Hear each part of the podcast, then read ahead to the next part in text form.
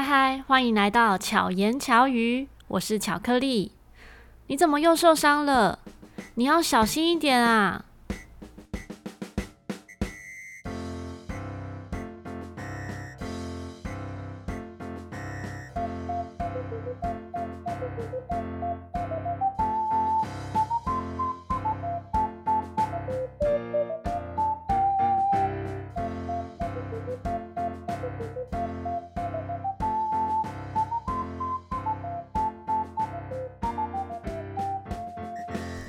最近过得好吗？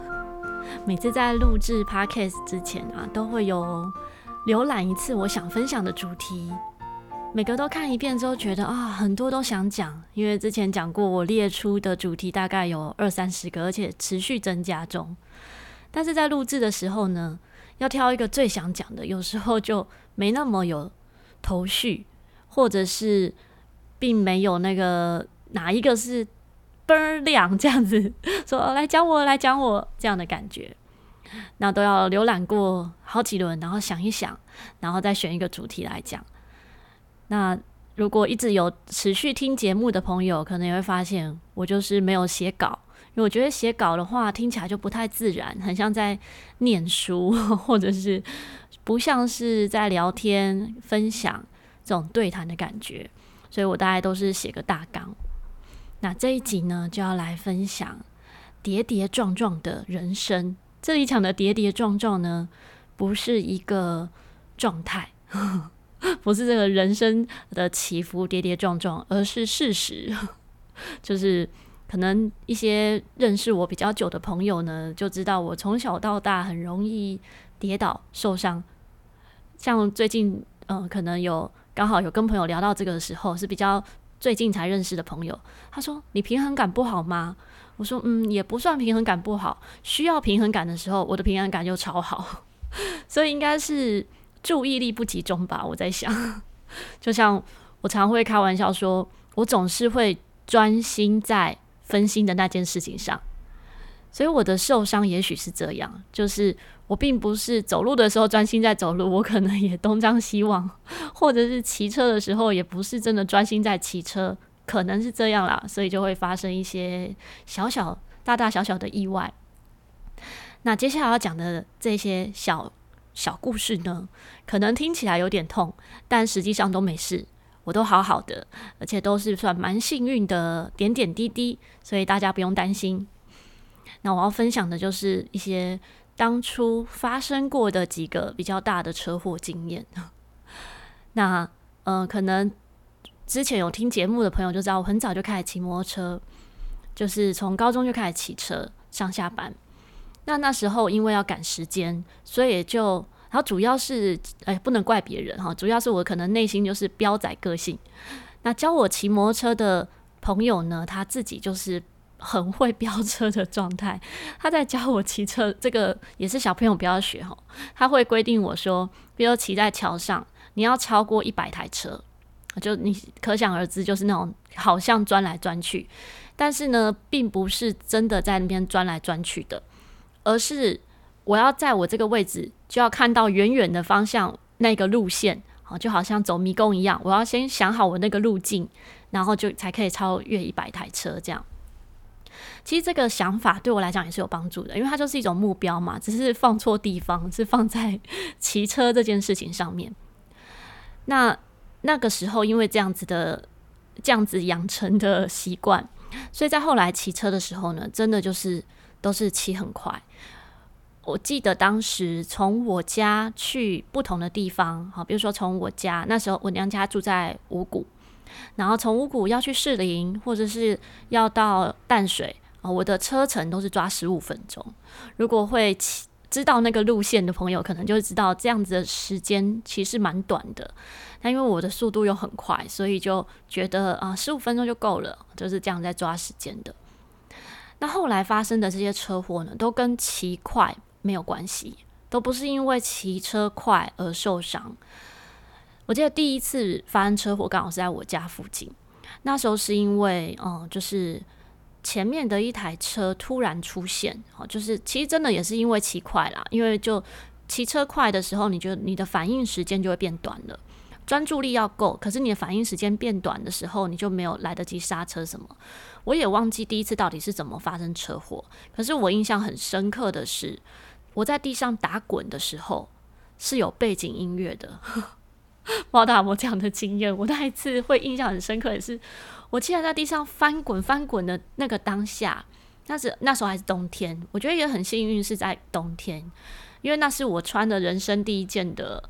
白色的一个羽绒衣，我这辈子就只有那一件，再来就没有了。因为后来也没有骑车，所以我也不怕冷，所以我没有任何一件保暖的衣服跟那种羽绒衣这样的衣服。可那衣服羽绒衣呢，就整个破损。当初穿那个时候穿的球鞋呢，磨损到大拇指被看见。然后也还好，那时候是冬天，因为会冷，所以有戴手套。我手套还是全部都磨损，但是身体没有很严重的伤。可是印象深刻的是，我在地上打滚，一直翻滚的时候，听到的是卡农的配乐，就觉得蛮好笑。事情过了之后，就觉得哎、好好笑，为什么那时候是会有背景音乐呢？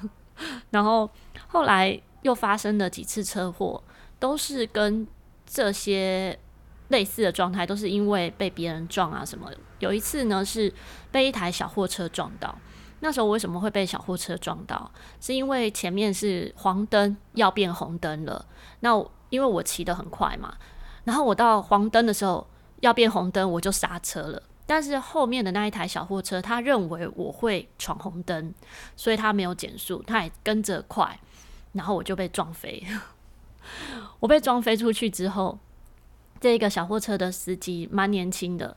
他就非常的紧张，然后很担心，然后送我去医院。可是送我去医院的时候，他在旁边就一直很担心，然后打电话给他的老板啊，说他撞到人了什么什么。我就我其实非常非常痛，然后膝盖就是流很多血，也缝了。那后来缝了五针啊，在当下时候。可是我一直安慰他说：“没关系，没关系，我很能忍痛，没什么，没什么事的。”然后，嗯，就是你不用太担心。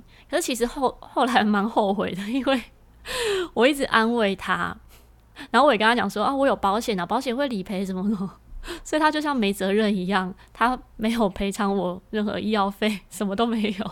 我也没有叫警察，因为我想说他这么紧张，那我就。就是，反正我就是一直安慰他，然后我自己在缝缝的时候呢，其实真的是痛到不行，一边痛，我心里还在那边背五十音，因为那时候刚好在学日文，我这边 R E U L，然后医生就说：“哈，你在念什么？”我说：“哦，没有，我在分散注意力，我在念背五十音。”然后还有一次也是被车撞，就是撞到整个龙头，机车的龙头都歪掉，然后车子算是半毁，当然后来还是有修好。到最后一次车祸的时候，这一次就真的是自己的问题，因为那个时候呢，我的呃课排得很满，就是我教学的工作排得很满。哦，常常那时候开玩笑说我是 Seven Eleven，就是从早上七点上到晚上十一点，不夸张，就是真的是最早的课就从早上七点开始，最晚的课其实有上到晚上的十二点到一点。因为那个时候是还有跑家教，然后我家教学生有些是上班族，他们就希望是下班后的时间上课，就可能是晚上十点到十二点，甚至到一点。那因为有骑摩托车，所以去哪里都不是问题，时间也不是问题。然后那时候又嗯很就是希望可以多赚一点钱，然后因为要帮家里的就是一些呃生活费啊，或者是其他的费用。所以都没有想那么多，就是能教能教课，我就是有排满。那也因为这样，其实都是常常是在睡眠不足的状况下，就是精神状况没有很好的情况之下呢，在在骑摩托车。那最后一次车祸的时候，我是骑到往阳呃那个淡水的山上，往山上别墅区那边骑车。那那个时候是中午的时候。我印象很深刻哈，因为我骑到睡着，但我没有感觉，因为我眼睛已经闭起来了。太阳光很强的时候，其实你不知道大家有没有这种感感受，就是阳光很强的时候，其实你眼睛闭起来，你也没有感觉。你发现睡着是睁开眼睛的那一刻，你才发现自己睡着。那个当下我就是这样。我到什么时候发现我睡着？是我撞到电线杆，是我骑车撞到那个山壁哈，就是山旁边的那种山壁。的时候，我才发现，啊，我睡着了。那那时候撞到山壁其实是非常幸运的，因为再过去一点呢，就是山崖。如果我不是先撞到山壁，可能现在就听不到我的声音了。所以那一次的车祸之后呢，我的右手就骨折了，右手的大拇指跟食指呢就骨折了，然后右手就被包成一把枪的形状。然后那一次的车祸之后，就被妈妈禁止。好禁止我再不再也不能骑摩托车，就直接把我钥匙没收。虽然车子是我自己买的，但是钥匙就被没收了。然后家人就不准我再骑摩托车。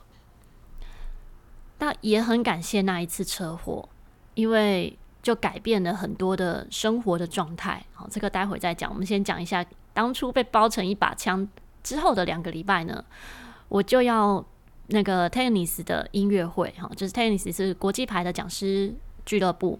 那我们是一群的钢琴老师们，然后是一起办一场音乐会，然后会有一起合奏的，也会有独奏的桥段。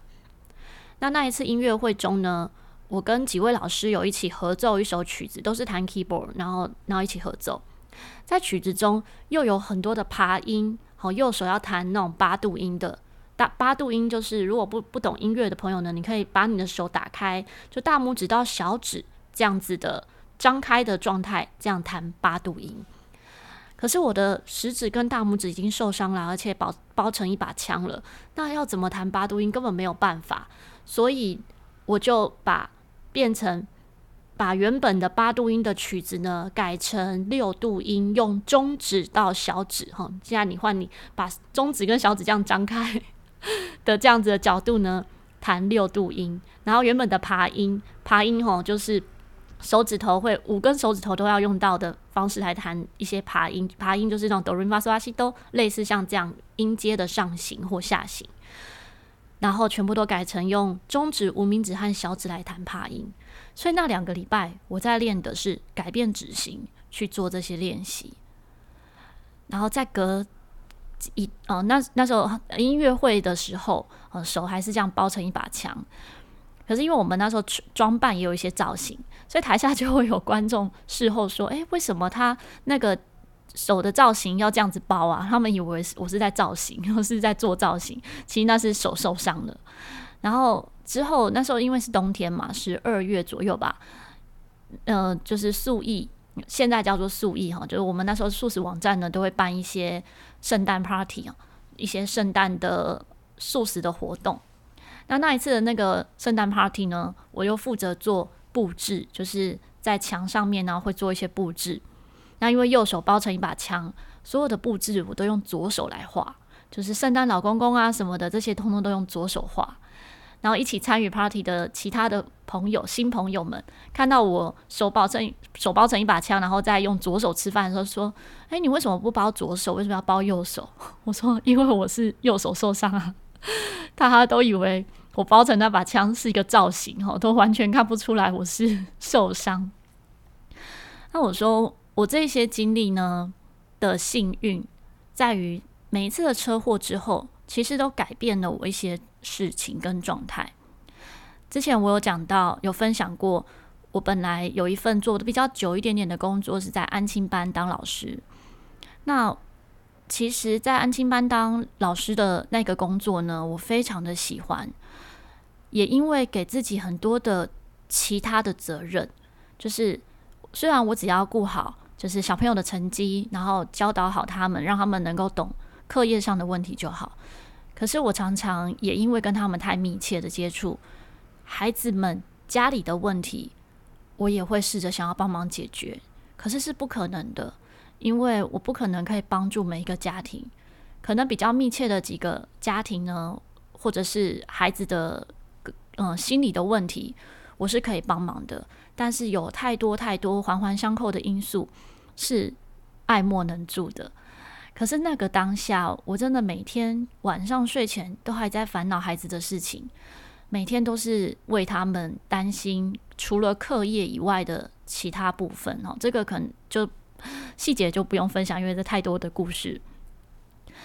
所以当时我准备要想要换工作当钢琴老师的时候，其实一直想离职却离不了，就是没有办法提出辞呈哈，就是一直舍不得离开。可是，在那一次，因为发生一次比较大的车祸，然后得要躺好几天，而且是几乎是要躺着的，就是不能够不能够再去上班了。那最后一天上班的时候，就是我有勉强着去上班，然后跟老板说我要离开了。那个当下，就是孩子们知道我要走的时候，每一个都是过来抱我，然后哭着下楼。他们一个个哭着下楼的时候，来接他们的家长，想说：“啊，是被老师打了吗？为什么都哭成这样？”其实那一段的情谊是很难割舍，就是跟他们说再见。但也因为可能因为发生了一个意外，让我不得不做改变。那包括我说最后一次的车祸也是也是这样，因为发生了车祸之后，我不得不改变我的交通方式，我不得不放慢我的脚步，因为在那之前呢，我都是冲冲冲，每天都排得很满，然后时间抓得很紧，行程就是环环相扣的很很密集。可是改变生活方式之后，就是都改成大众运输工具。改成搭捷运、搭公车，那真的比较远的地方去不了的，我就是搭计程车。改变方式之后呢，我就要预留预留更多的交通时间，然后预留更多的嗯，就是可能等车啊，或者是一些路上也许会塞车这样的时间，生活其实多了一点弹性，脚步也会放慢下来。那在搭车的时间呢，以前在骑车的时候。我可能就要专注骑车，或者是可能一边骑车已经有点是无意识的，但是我还头脑想别的事情。可是因为搭大众运输工具，我头脑就可以放空，甚至是睡觉。所以后续也有其他的故事，就是常常总是搭到公车总站，然后再走路回家，也会遇到这样的状况。可是真的没有一个经历是白费的，就是因为。有这一些可能当下看起来是别人看起来是很衰的事情，其实每一次这些车祸过后，朋友们说啊，你是不是很衰啊？你怎么常常发生这种这种事情啊？我都开玩笑说没有啦，是我周遭地吸引力太强，或者是说我觉得是可能发生一点点小小的意外，可是是后面老天爷要给我一个很大的幸运，也因为这些乐观的想法。让我觉得这些没什么，但也并不是觉得没什么而就轻忽了受伤这件事情。也许就是因为这样子的心态的转变，所以骑车这件事呢，我并不会感到恐惧。有些人可能会，呃，曾经比如说骑脚踏车跌倒，就再也不敢骑脚踏车，或再也不敢做什么。就是受伤之后，你就害怕让你受伤的这件事情。那可能是内心的那种，就是算是叛逆吗？还是 比较皮吧的这样子的一个基因，所以我就还是很喜欢骑机车这件事情，只是现在没有在骑。所以几年前呢，我就去考那个大型的重机驾照，就是那种六百六百 CC 以上的哈。那那时候考驾照的时候，我是当时现在其实考试。骑重机的女生很多，但我当时呢，整个驾那个驾训班里面哈，就是重机的驾训班里面只有两个女生考，那我又是相对比较瘦弱的那一个，所以那时候教练呢就让安排我当次的考试是第一个考试，因为我在训练的时候，我几乎是没有办法哈，我车子可以架起来，就是架把机车架起来有两种方式，一个是。踩中柱这样架起来，一个是踢旁边嘛。可是考大型重机驾照的时候，你是一定要把车子抬起来的。那一台重机都大概一百多公斤，其实真的不容易这样把它架起来。所以教练就说，如果我是第一个考的话呢，我可能可以重复，好像一个人最多几次忘记了。可是就是至少我可以慢慢来，就不会那么紧张。那我如果考过了，也可以给后面的人信心。那刚刚前面讲到平衡感这件事呢？我在考那个大型重机的时候，要过那个算是独木桥嘛，就是要七秒的时间，我是可以骑到十十秒以上，所以我真的在专注的时候，其实平衡感还蛮好的，对吧？只是其他时候呢，就平衡感没有那么好。那那时候考这个驾照之后，我也遇到，嗯，就是跟一群车友们会一起去骑重机。那其中有一个车友呢，他那当下那时候要去大陆工作一年，然后他就有一台一千三的重机，就说啊，那就借我骑，因为他如果机车不骑的话，会坏掉。然后他就说，那他就借我骑那一台车，我只要负责就是骑车，然后保养厂也找好了，车子要放哪里也帮我找好了，我只要负责骑车就好。然后我就觉得很开心啊，好啊，那我来先去。先试骑看看好了。我试骑的那一天的时候，那就骑去找教练。后来就被教练骂到臭头，因为 我脚根本没有办法两只脚着地。因为那那我那个朋友蛮高的，大概一百七十几、一百八十几吧，所以他的车身呢就比较高一点。那我大概一百六十五左右，所以我脚根本没有办法两只脚着地哦。他就说：“你是找死吗？”你都还没有习惯那种四百 CC 的车，你就骑着一千三的哈，就是小孩玩大车。然后也说，然后那那个当下其实因为有在骑重机的时候，就很想买一台重机。他说：“你都还没有考汽车驾照，你先去学汽车驾照，先去学开车，说不定你就会想买汽车了，不会是想买机车这样。”那因为教练其实真的是出于关爱。就是出于真的安全考量，现在回想起来，真的也很感谢教练。后来没有真的再继续骑重机呢，主要是可能有成熟了一点吧，因为就看清、看更认识自己，知道自己真的很可能会发生一些小意外。那骑重机的小意外呢，就不是像骑机车这种小意外这样子了，可能就是断手断脚之类的。所以就没有再坚持着要要骑重机，那并不是骑重机就很危险哦。其实现在的重机呢，有一部分的人会对他有一些不好的印象，认为都是在飙车啊。其实他真的，如果以以交通的考量啊，或者是说你真的就是只有一个人，然后可是你需要去上到一些快速道路的话，重机真的是很好的选择。哦，它并不是不好的，只是在台湾有一群可能会飙车的人，就会让它被污名化了。那刚刚讲到说，有时候我们可能会因为一些受伤或者一些恐惧，就不再做某些事情。但其实，真的该恐惧的不是这件事，不是这个事情的本身，而是自己的怎么去面对它，或者是要调整自己的心态。那。别人看我觉得好像我什么天不怕地不怕，其实并不是这样，是我可能稍微的了解自己，然后理解这个事情状态的本质，所以并不害怕发生的这件事，而是要让自己知道我在这件事情上面学习到了什么。那我要从这个事件或这个意外中理解什么事情，理解什么状态，好比。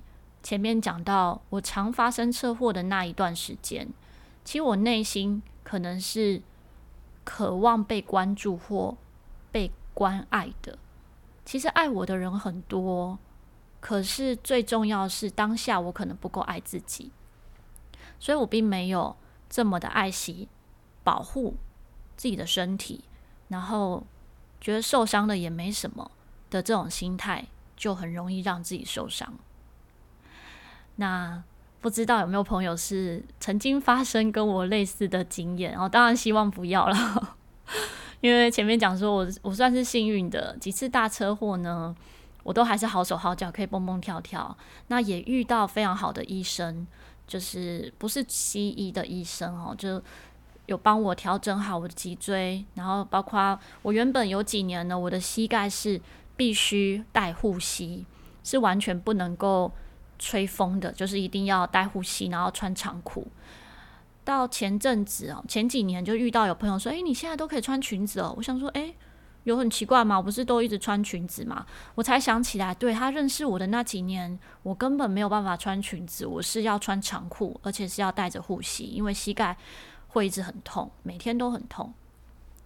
那真遇到很好的就是调整身体的医师帮我治好我的膝盖的问题，那个当下就调整好了，所以我就不用怎么带护膝一辈子这样。这不是业配哦，但就是跟大家分享，如果你真的身体有哪里有不舒服，真的要趁着受伤的过后哈，受伤的当下，受伤的过后就要调整好，不然都会变成旧疾，就会更难治疗了。那不只是身体上面的伤，心里面上心理的伤呢，或者是发生的某些事件呢，当你有察觉到的时候，我们就要去正视这个问题。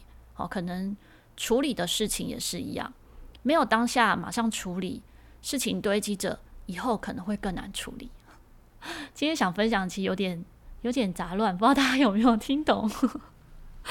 总之呢，巧言巧语就是巧克力的自言自语嘛。那星期五的时候，我们又会有巧遇达人这个系列，记得继续收听哦。喜欢我们的节目的话，记得在 Apple Podcast、First Story 或者是任何你在聆听的平台，都可以分享给你的朋友。并且给我五颗星的评价，希望巧克力可以让你巧妙克服生活中的压力。我们下一集再见。